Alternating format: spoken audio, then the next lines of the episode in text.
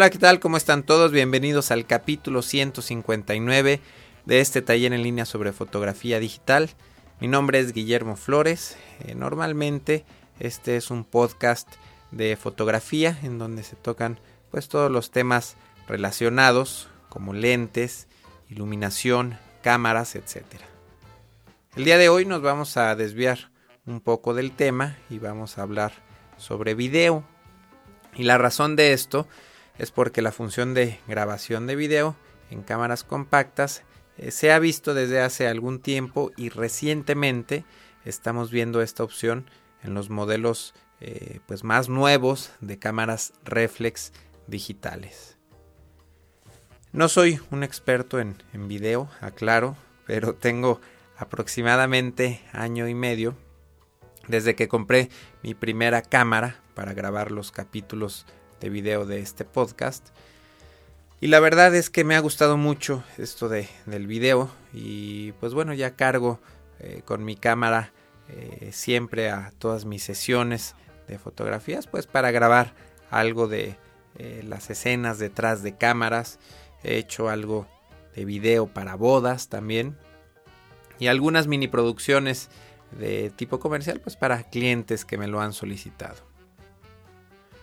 La cámara de video que tengo pues pudiera ser un equivalente a una Rebel XT de Canon, una cámara sencilla, pequeña y bueno, comparándolo si hablamos en términos de reflex digitales, más o menos yo creo que equivaldría a una Rebel XT.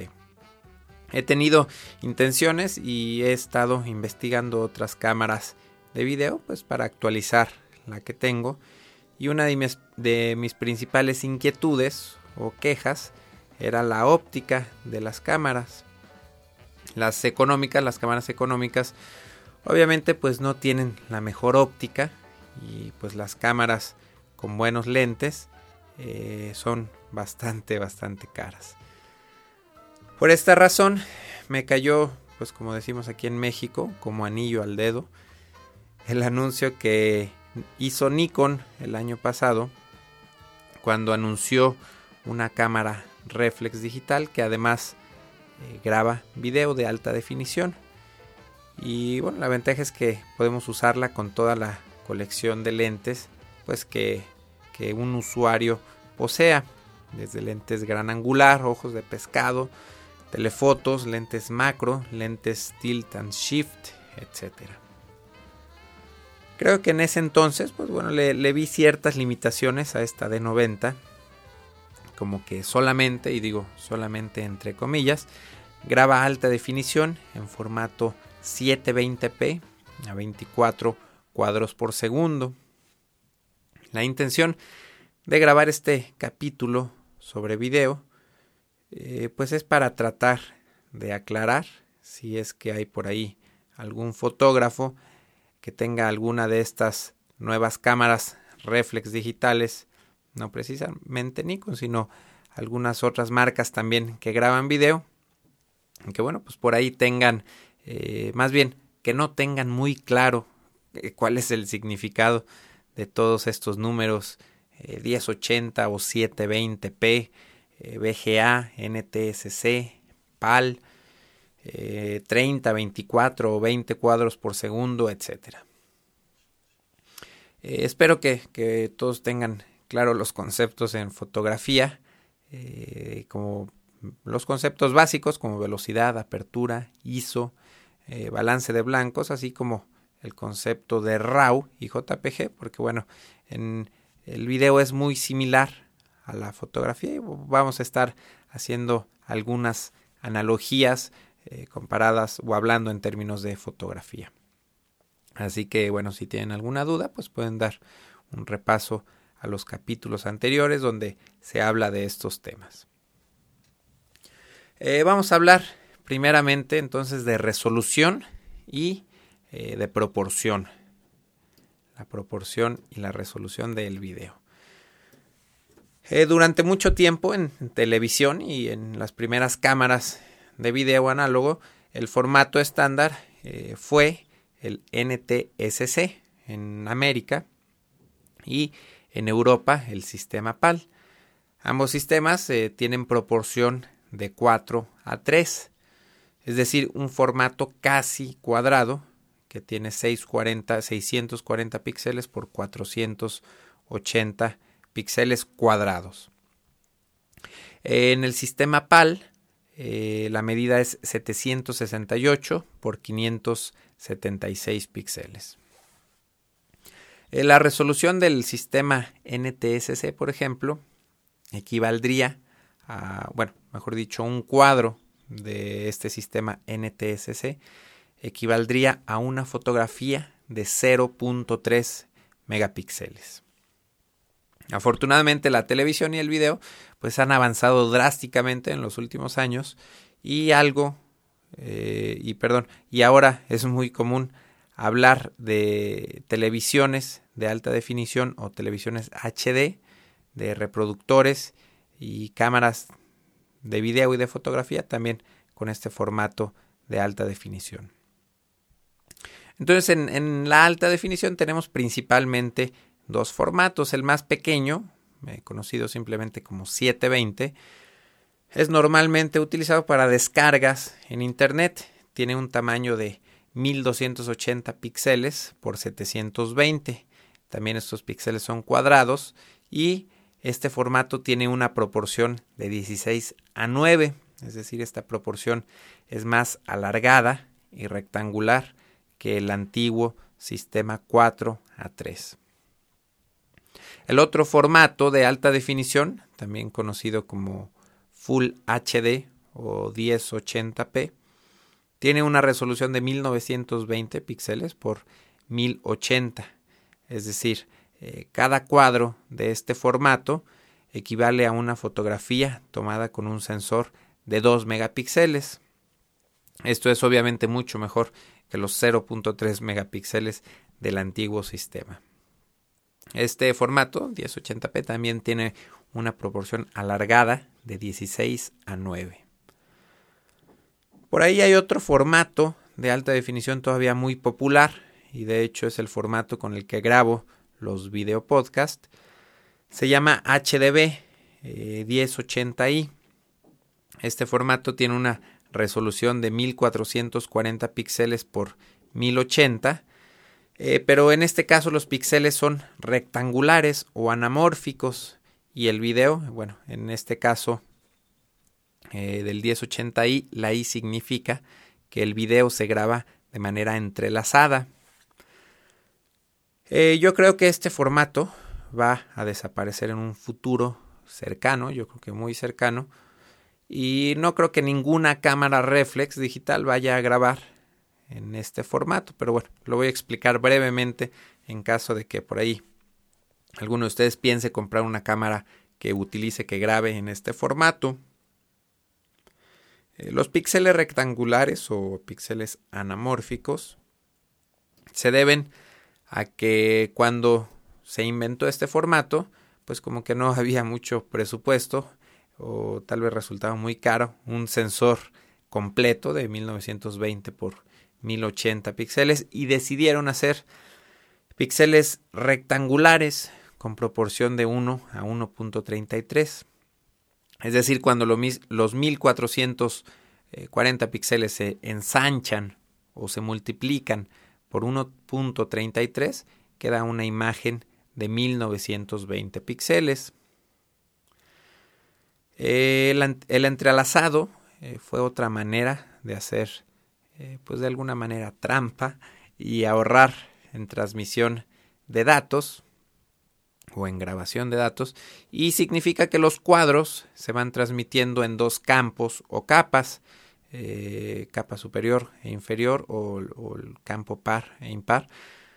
Es decir, primero vemos en pantalla todas las líneas del primer campo, las líneas pares, e inmediatamente después vemos las líneas del segundo campo o impares. Si queremos ver correctamente un video entrelazado, pues, necesitamos un dispositivo que desentrelace el material como una televisión o un reproductor de video. Si vemos este tipo de videos en computadora y hacemos pausa en un cuadro, vamos a ver solamente la mitad eh, de la imagen y por ahí voy a tratar de subir una imagen para que vean cómo se ve un cuadro de video entrelazado. Este formato 1080i es un poco complicado, me ha costado bastante tiempo entenderlo. Afortunadamente, pues todo apunta a que las cámaras reflex y las nuevas cámaras de video grabarán material de manera progresiva, es decir, eh, cada cuadro va a tener pues absolutamente todos los píxeles, ya sean 1920 eh, por 1080 o 1280 por 720 o en el peor de los casos 640 por 480 del sistema NTSC. El aspecto de la proporción creo que es algo muy importante que hay que tomar en cuenta eh, si vamos a, a grabar video, siempre hay que tener presente en qué tipo de pantalla se va a ver la imagen final. Por ejemplo, el video podcast está grabado en una proporción de 16 a 9. Si lo ven en una computadora, seguramente verán los 720 píxeles que tiene de ancho el video. Pero si por ejemplo el mismo capítulo lo reproducen en un iPod Classic con pantalla cuadrada que tiene una proporción de 4 a 3 y si no está configurado correctamente eh, su iPod para que muestre barras negras arriba y abajo, bueno, pues estarán perdiendo algunos píxeles de la imagen. Un riesgo similar tenemos en el caso contrario. Si por ejemplo el video podcast tuviera un formato más cuadrado, un formato de 4 eh, a 3, para, pues por ejemplo, si lo quisiera haber eh, grabado para adaptarse a la pantalla de un iPod Classic o a la pantalla de un televisor antiguo. Eh, si este video eh, con proporción de 4 a 3 es visto en una pantalla ancha con proporción de 16 a 9 y la pantalla no está configurada correctamente, eh, para que nos muestre barras negras a los lados de la imagen 4.3. Eh, bueno, pues nuestra imagen se va a ensanchar para llenar la pantalla, para llenar la proporción rectangular de la pantalla que es de 16 a 9. Eh, vamos a dejar por un lado la resolución y las proporciones y también el entrelazado y vamos ahora a hablar sobre los cuadros por segundo, eh, FPS, que son frames per second, o aquí en, México, bueno, en español sería CPS. Eh, como hemos visto, algunas cámaras reflex digitales están grabando video a 30p eh, progresivos, 30 cuadros por segundo, algunas a 24p y otras pues se han sacado de la manga eh, los 20 cuadros por segundo. Eh, recordemos que la P significa la imagen progresiva. Eh, la velocidad tradicional de video y televisión, por lo menos en el sistema NTSC, ha sido desde hace mucho tiempo de 30 cuadros por segundo. El cine, por su parte, maneja una velocidad de 24 imágenes por segundo, algunas personas podrán decir que existe una diferencia abismal entre los 30 y los 24 cuadros por segundo, pero la verdad es que me ha costado muchísimo trabajo notar la diferencia entre estas dos velocidades y es hasta pues después de año y medio de trabajar con video que empiezo a notar el look característico de cada una de estas velocidades. Lo que definitivamente eh, no termino de entender, o bueno, mejor dicho, lo entiendo, pero no estoy en lo absoluto de acuerdo, es el, el por qué Canon, con su nuevo modelo T1i o 500D en Europa, introduce una frecuencia de 20 cuadros por segundo cuando tiramos video a 1080p. Y bueno, esto genera algunos inconvenientes a la hora de capturar movimiento y otros eh, inconvenientes pues a la hora de editar y mezclar tomas eh, con otras frecuencias también a la hora de comprimir en fin eh, creo que en futuros modelos, espero que en futuros modelos de cámaras reflex digitales, veamos un menú para seleccionar la resolución y otro menú independiente para seleccionar los cuadros por segundo a los que queramos grabar nuestro video.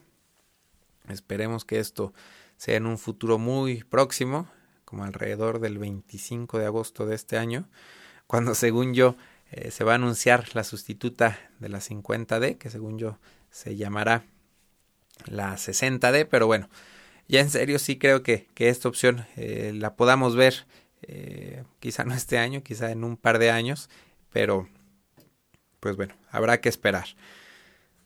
Y eh, pues ahora que espero que todos tengan muy claro todo lo referente a resolución, a proporción y a frecuencia, como son los cuadros por segundo, vamos a hablar un poco sobre velocidad, diafragma, ISO y balance de blancos. Eh, tal como en la fotografía de un solo cuadro, en la fotografía tradicional, eh, para grabar video bien expuesto y con buen color, pues necesitamos combinar de manera adecuada estos cuatro parámetros. Eh, lamentablemente hasta el día de hoy creo que solamente hay una cámara reflex que tiene la opción de grabar video y que nos permite controlar todos estos parámetros de forma manual. Estoy hablando de la cámara Canon 5D Mark II eh, que por medio de una actualización de firmware eh, se hicieron posibles los ajustes manuales para estos cuatro parámetros, velocidad, diafragma, ISO y, balances, y balance de blancos. Esperemos también ver la posibilidad de controlar de manera manual estos parámetros en futuras cámaras reflex digitales o en cámaras ya actuales también por medio de actualizaciones. Y eh, pues bueno, tal vez se preguntarán por qué querer complicarnos con el modo manual, teniendo un modo automático, pues que, que funciona, que nos funciona bien para grabar el video en este tipo de cámaras. Pues por ejemplo, si estamos grabando movimiento muy rápido, podemos eh, capturar el video a 30 cuadros por segundo, pero podríamos ajustar la velocidad o el shoot el shooter, como se le conoce en, video, en cine, eh, de nuestra reflex a, no sé, quizá un quinientosavo o un milésimo de segundo para congelar la imagen en cada uno de los 30 cuadros eh, que se grabarán por segundo. El ajuste manual de diafragma pues nos eh, vendría bien para cuando queramos trabajar con un lente abierto totalmente quizá un lente luminoso de 1.8, 1.4 o 1.2. Y esto pues para obtener fondos muy desenfocados y que destaque nuestro sujeto principal. O también para tener la posibilidad de cerrar totalmente un lente, quizá un lente super gran angular, eh, abriendo nuestro iris, como también se le conoce en video o en fotografía, eh, sería subiendo el ISO, no sé, quizá 400, 800, quizá hasta 1600 y bajando lo más posible nuestra velocidad, que si estamos trabajando en 30p, pues será de un treintavo de segundo. El balance de blancos, eh, muchas cámaras actual, eh, pues sí, muchas cámaras, la mayoría creo, si no es que todas nos permiten seleccionarlo de modo manual. Eh, obviamente tenemos la opción de ponerlo en modo automático y funciona exactamente igual que en la fotografía digital tradicional. Podemos seleccionar un balance de blancos para luz de día a 5500 kelvins o por ejemplo seleccionar un balance de blancos para luz de tuxteno que tiene una temperatura de aproximadamente 3200 grados kelvins. Eh, vamos a hablar del enfoque. El enfoque manual es uno de los detalles y limitaciones que, tiene la grabación de video en la mayoría de las cámaras, eh, de las nuevas cámaras reflex digitales. Y creo que hasta la fecha solamente una es, es la excepción. Mi reflex en particular me permite hacer autoenfoque antes de comenzar a grabar el video, pero una vez presionando el botón de grabar, tenemos que hacer el enfoque de modo manual. He estado probando con algunos clips y esta situación pues no ha sido tan grave para mí como, como esperaba. Quizá porque practiqué durante mis primeros, eh, no sé, aproximadamente cinco años eh, como fotógrafo, que en ese entonces pues solamente había lentes manuales, entonces ya tengo algo de práctica para seguir el movimiento. Por otro lado, hay que tomar en cuenta que las cámaras profesionales de cine también utilizan lentes con enfoque manual y que hay accesorios, eh, pues cierto tipo de, de engranes, no sé cómo se llaman, que se montan al lado del lente y que nos permiten controlar el foco por medio de un control eh, alámbrico, eh, una especie de cable que queda fuera de cámara y que nos permite marcar con un, con un plumón pues diferentes puntos, nuestro punto A, nuestro punto B, nuestro punto C, etcétera, puntos de movimiento para pues hacer un enfoque manual eh, más preciso. Si alguna vez eh, se preguntaron para qué servían esa especie de engranes en el aro de enfoque que tiene su lente, bueno, pues he ahí la respuesta. En este sentido del enfoque, creo que una cámara reflex es complementaria de una cámara especializada de video, aún una compacta. Con la compacta automática, pues eh, me confiaría, haría todas las escenas en donde hay mucho movimiento, eh, eh, donde el enfoque sería más difícil.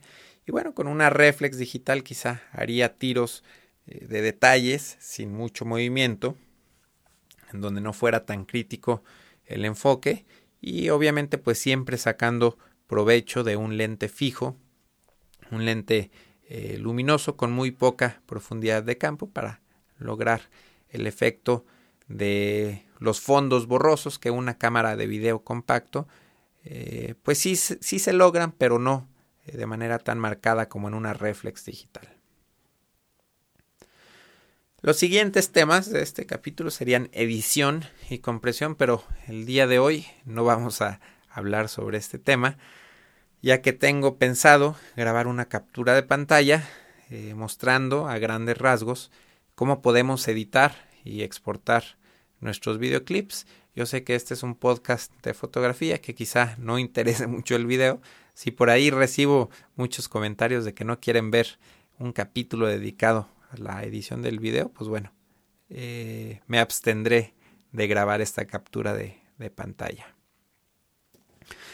Eh, vamos a pasar al último tema del día de hoy, con lo que me gustaría cerrar, que es con la famosa convergencia que vengo escuchando desde ya hace mucho tiempo en diferentes blogs, en diferentes podcasts sobre fotografía, sobre tecnología y bueno, pues es un hecho que las cámaras reflex digitales están grabando video de gran calidad. La calidad que nos da una cámara Nikon de 90, por ejemplo, con un lente 50 milímetros 1.8 es, es impresionante y esa calidad pues antes solo se lograba con equipos de video de miles de dólares. La cámara 5D Mark II, una cámara de fotografía, eh, por un precio relativamente accesible, nos ofrece incluso opciones de grabación eh, profesional de audio y resolución de 1080p a 30 cuadros por segundo. En la red se han visto infinidad de videos de directores de cine, directores de video, que están sacando provecho de las ventajas del video que se puede grabar con una cámara reflex digital como esta 5D. Dejaré también en la entrada del día de hoy un enlace a uno de los videos más famosos grabados con esta cámara. El video se llama eh, Reverie y es, eh, fue grabada por Vincent Laforet. Ahora veamos el otro aspecto, fotógrafos profesionales utilizando cámaras de video para hacer sesiones de fotografía.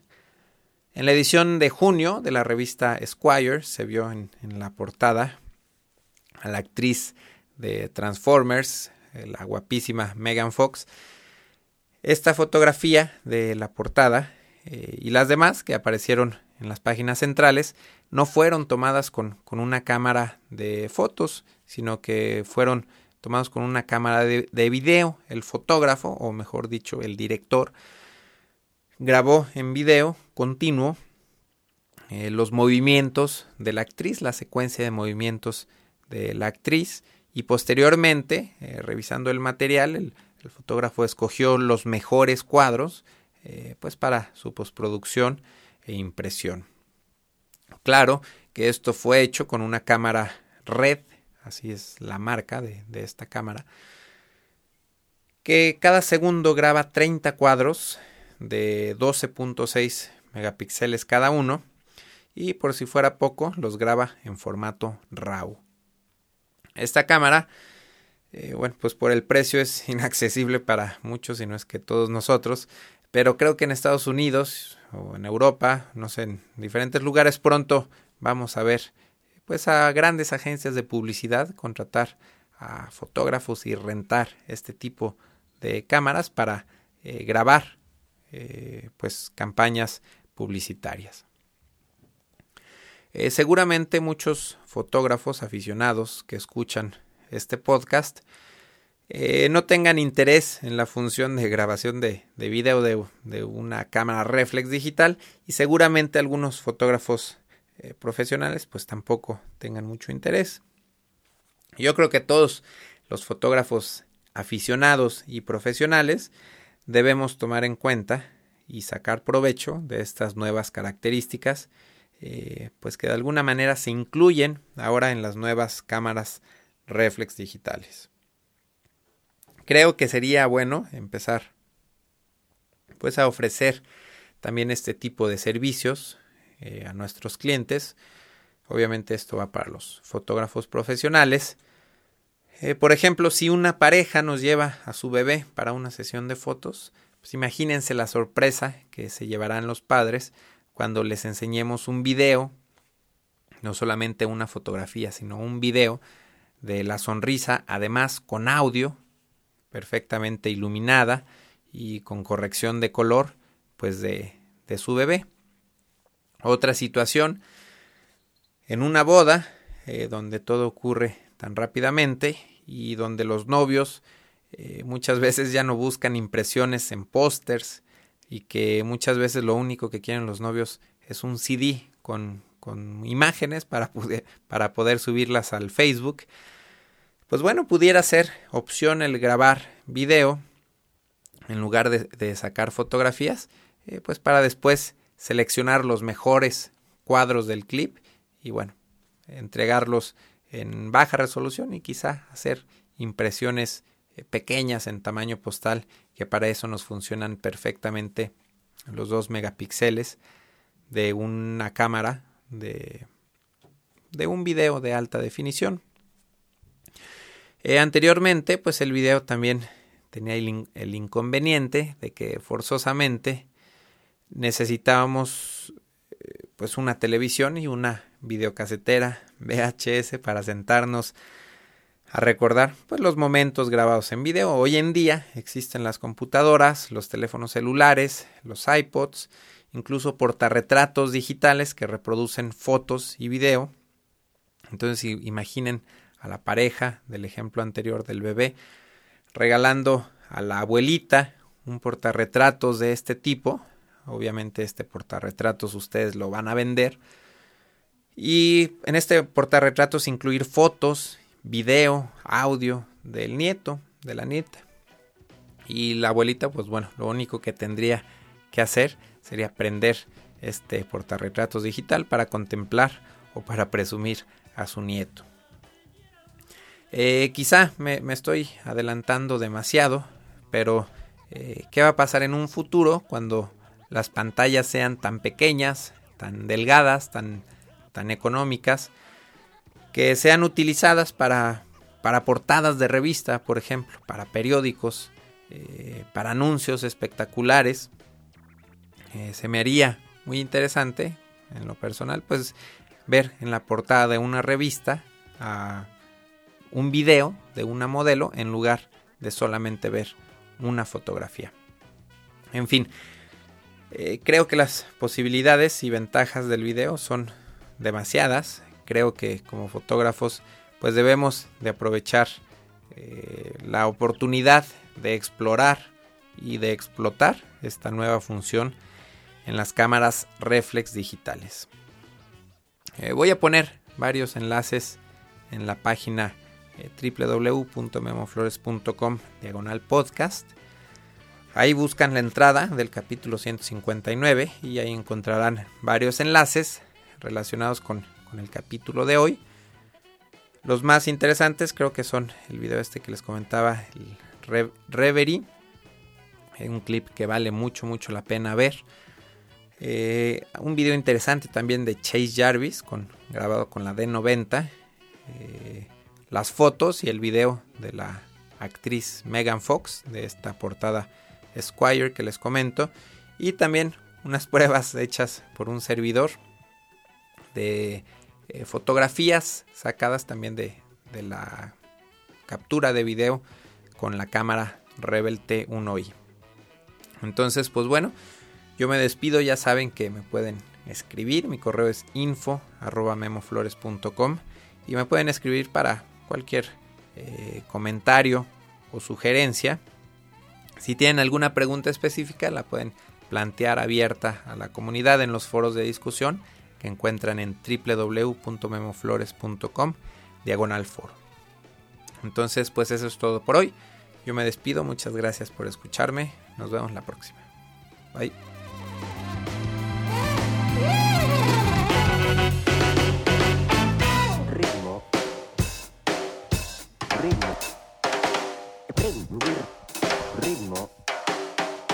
masculina.